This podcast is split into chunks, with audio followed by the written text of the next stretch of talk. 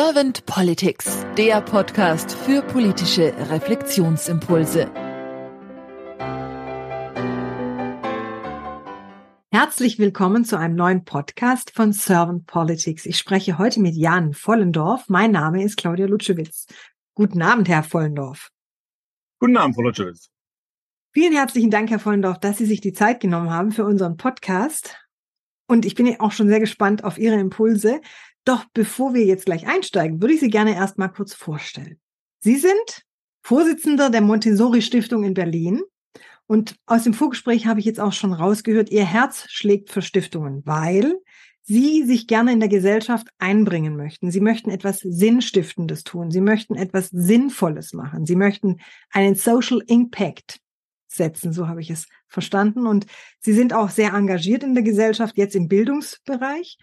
Und möchten da eben auch wirken durch Dialoge, durch kleinere Projekte, gerne auch größere Projekte, je nachdem, wie man im Bildungsbereich eben sich ausrichten kann. Und haben sich deswegen auch aufs Stiftungsmanagement spezialisiert, so habe ich es verstanden, und haben eben auch immer dieses strategische Ausrichten von Stiftungen so in ihrem Herzen getragen. Und wenn Sie jetzt keine erste Frage an mich hätten, dann würde ich einfach starten. Ja, gerne. Starten Sie. Herr Vollendorf, wenn Sie an die Aufgabe von Politik denken und sich das mal so durch Herz und Hirn wandern lassen, was ist für Sie die Aufgabe von Politik?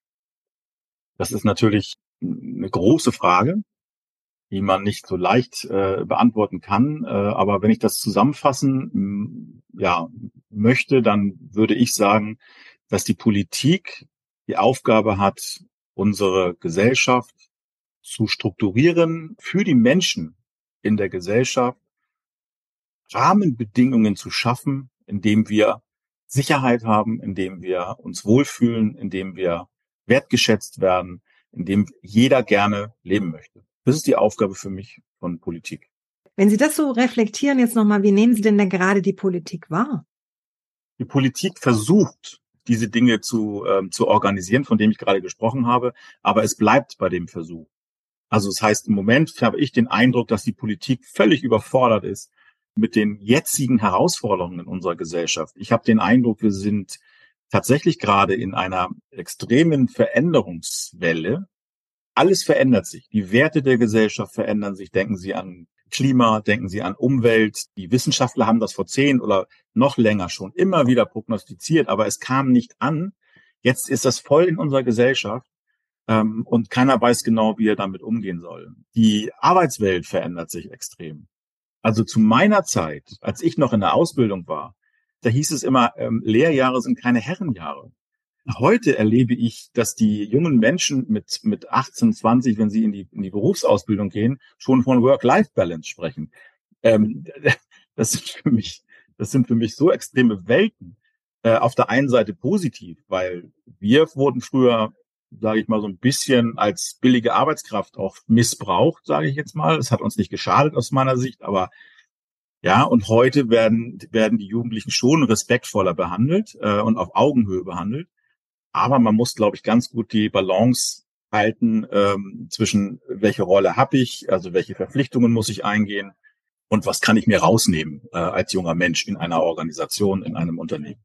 Das versuchen wir ja schon in unseren Schulen den Jugendlichen äh, in der Montessori-Pädagogik ja schon äh, wirklich mitzugeben. Wir fördern die Jugendlichen ja, genau, dass sie eben selbstständig und eigenständig agieren, dass sie unterscheiden können zwischen äh, was ist gut, was ist schlecht. Die Politik ist im Moment nicht in der Lage, diese Veränderungen äh, entsprechend darauf zu reagieren. Sie sind überfordert, was sicherlich auch mit unserer medialen Welt zu tun hat. Das war früher sicherlich anders. Äh, heutzutage, äh, es wird ja nur das Schlechte mehr oder weniger. In, wenn man im Fernsehen oder am Radio, hört man ja immer nur das Schlechte, aber nie das Gute. Also die Kommunikation ist, glaube ich, eine ganz, ganz entscheidende äh, Komponente, warum Politik gerade so negativ äh, rüberkommt. Ähm, und wir, wir müssen einfach aufpassen, äh, dass wir dass wir nicht tatsächlich äh, den, den Sinn dahinter, warum machen wir das Ganze alles, warum, dass wir das nicht irgendwann verlieren, sondern dass es so ein, dass es so, ein, so, ein, so eine Negativspirale gibt. Was würden Sie sich denn für die Politik der Zukunft wünschen? Ich würde mir wünschen, dass wir mehr zum Miteinander kommen, mehr in den Dialog gehen, ähm, auch über alle Schichten der Gesellschaft hinweg, auch über alle Alterskomponenten äh, hinweg. Und dass wir wieder lernen, Meinungen zuzulassen. Wir leben in einer Demokratie und es ist tatsächlich für mich teilweise ganz schwer, das auszuhalten, wenn man äh, Menschen ausgrenzt mit ihrer Meinung. Und ich finde es einfach schwierig, wenn man von vornherein gewisse Meinungen aus dem ganzen Dialog raus. Thema linksradikal, rechtsradikal.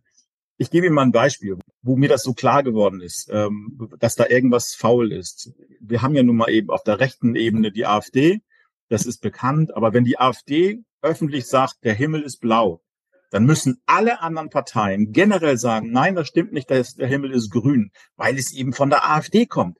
Es kann ja nicht sein, dass von der AfD auch nur irgendetwas richtig ist. Und das finde ich falsch. Das finde ich einfach falsch.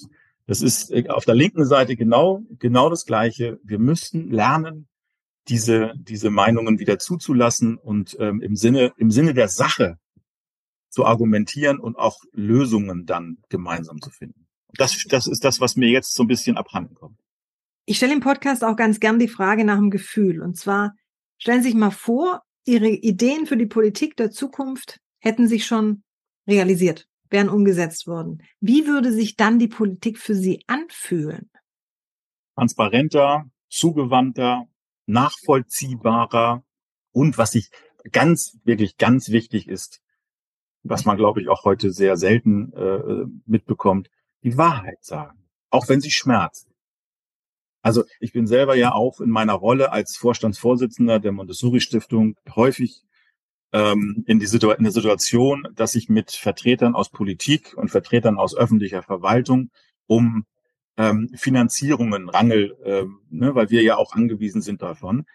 Und ich habe das häufig erlebt, dass mir die, die Politikern das, das Schöne vom Himmel äh, vorsagen und, und äh, mir ja, und Herr Vollendorf, das machen wir alles und das wird alles finanziert und wir sind ja für Sie und so weiter. Und kaum sind Sie dann gewählt, passiert gar nichts.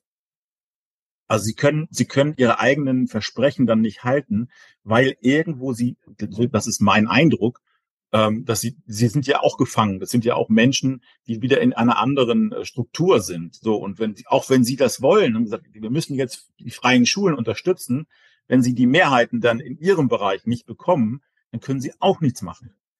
Ja, und wenn dann die Priorität anders gesetzt wird, und äh, ich, ich, sage jetzt einfach mal so, das 100 Milliarden Paket äh, für die Bundeswehr verabschiedet wird, naja, dann fällt halt für die Bildung das weg.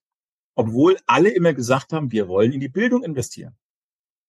Das ist so ein bisschen frustrierend für mich, das, das immer mitzubekommen, dass, dass, äh, dass immer gesagt wird, nat Bildung, natürlich, alle wollen Bildung. Und dann wird gestrichen und gestrichen und gestrichen.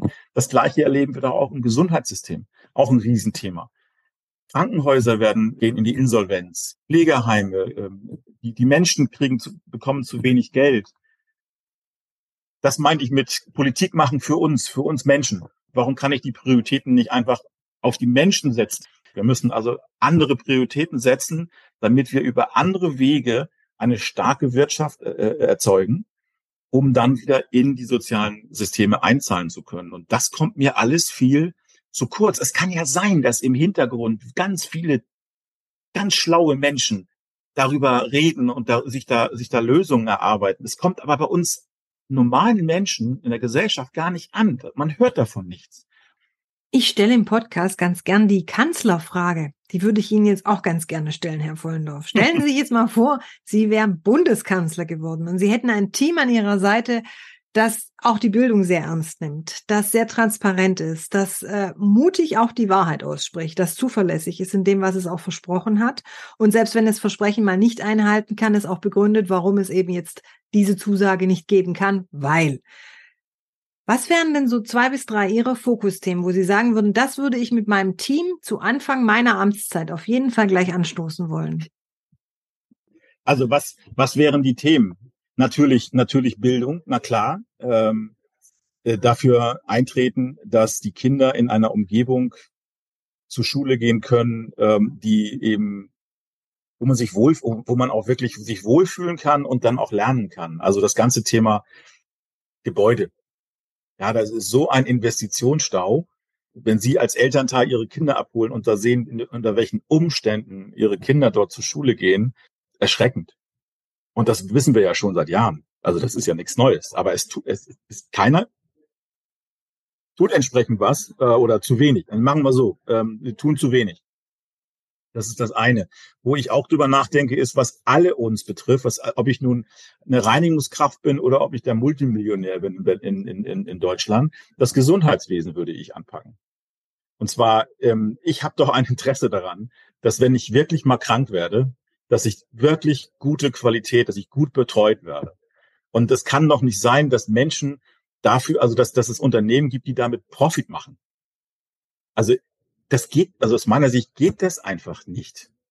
Und ich würde auch diese, diese Anzahl von Krankenkassen abschaffen. Warum sollen wir 20 verschiedene Krankenkassen haben? Allein diese, diese, diese, diese Verwaltung, dieses aufgeblähte System ist doch ein, brauche ich doch nicht. Ein, zwei Krankenkassen. Ich bin sogar, bin sogar fast der Meinung, wir brauchen private und, und, ähm, und gesetzliche Krankenkasse. Selbst das brauchen wir nicht.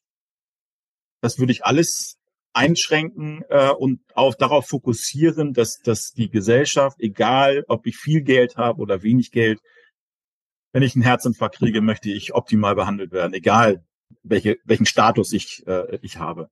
Das wäre ein Thema. Das andere Thema ist, ist unsere, unser demografischer Wandel, ähm, Altersvorsorge. Ich arbeite in einem Umfeld, wo ganz, ganz viele alleinerziehende Mütter zum Beispiel auch arbeiten, die nicht, also gerade im Erzieherbereich, Kita, ne, die nicht wirklich viel Geld verdienen. Und wenn die dann ihr Leben lang für andere Kinder da waren und am Ende dann so mit offenen Augen in so eine Altersarmut rennen, dann kann ich das einfach nicht äh, akzeptieren. Äh, und auch da müsste viel mehr getan werden. Das sind Bildung, Gesundheitssystem, Altersversorgung, also rund um die Menschen. Da würde ich versuchen, Lösungen zu schaffen. Dankeschön für Ihre Impulse und sagt dann einfach mal bis bald. Ich habe auch zu danken.